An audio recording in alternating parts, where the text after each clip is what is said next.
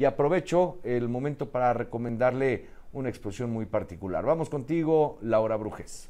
Arte portátil, maletas, platos, momentos de la vida expuestos en cada uno de los objetos que usamos a diario, en manos de Moisés Sabludowski, cobran una función especial. Cuentan historias, hablan de la música, la vida, así como de acontecimientos cotidianos e históricos. Desde instrumentos musicales de un grupo que amenizó la exposición con un son jarocho, o la guitarra castañuelas y hasta la falda de una pareja tras realizar una puesta en escena de flamenco, o qué decir de los cuernos de un toro. Toda la utilería para una faena todo lo anterior compactado en una maleta. Otro elemento usado por Sabludowski fue su famosa vajilla, platos con cuadros, con comentarios sociales, espejos de la realidad, porque son una forma de cómo él expresa si un artista puede vivir de su obra. De otra vertiente, el plato eh, es como una respuesta al cuestionamiento de los, si los artistas podemos comer de nuestro trabajo. Entonces el plato es como una respuesta a eso, ¿no?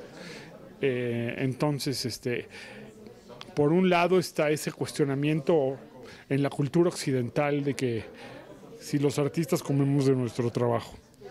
Y por otro lado, eh, ese mismo escepticismo hace que las puertas no se nos abran tan fácilmente. Entre las piezas que estrenó en su más reciente presentación fue la prenda presidencial, que también se empaca. Esta nació a través de una reflexión que hizo sobre la banda presidencial, la cual consideró machista, porque su diseño no está hecho para una mujer y que debería pensarse en función del proceso electoral del 2024. Independientemente de quién gane, el Poder Ejecutivo Federal será ocupado por una mujer. Nunca ha habido una mujer que se haya puesto la banda presidencial y está pensada para un hombre, o sea que hay, un cierto machismo en, la misma banda presidencial cómo le va a quedar a una mujer porque no está, no está diseñada para la ergonómica, una banda presidencial está ergonómicamente diseñada para un hombre.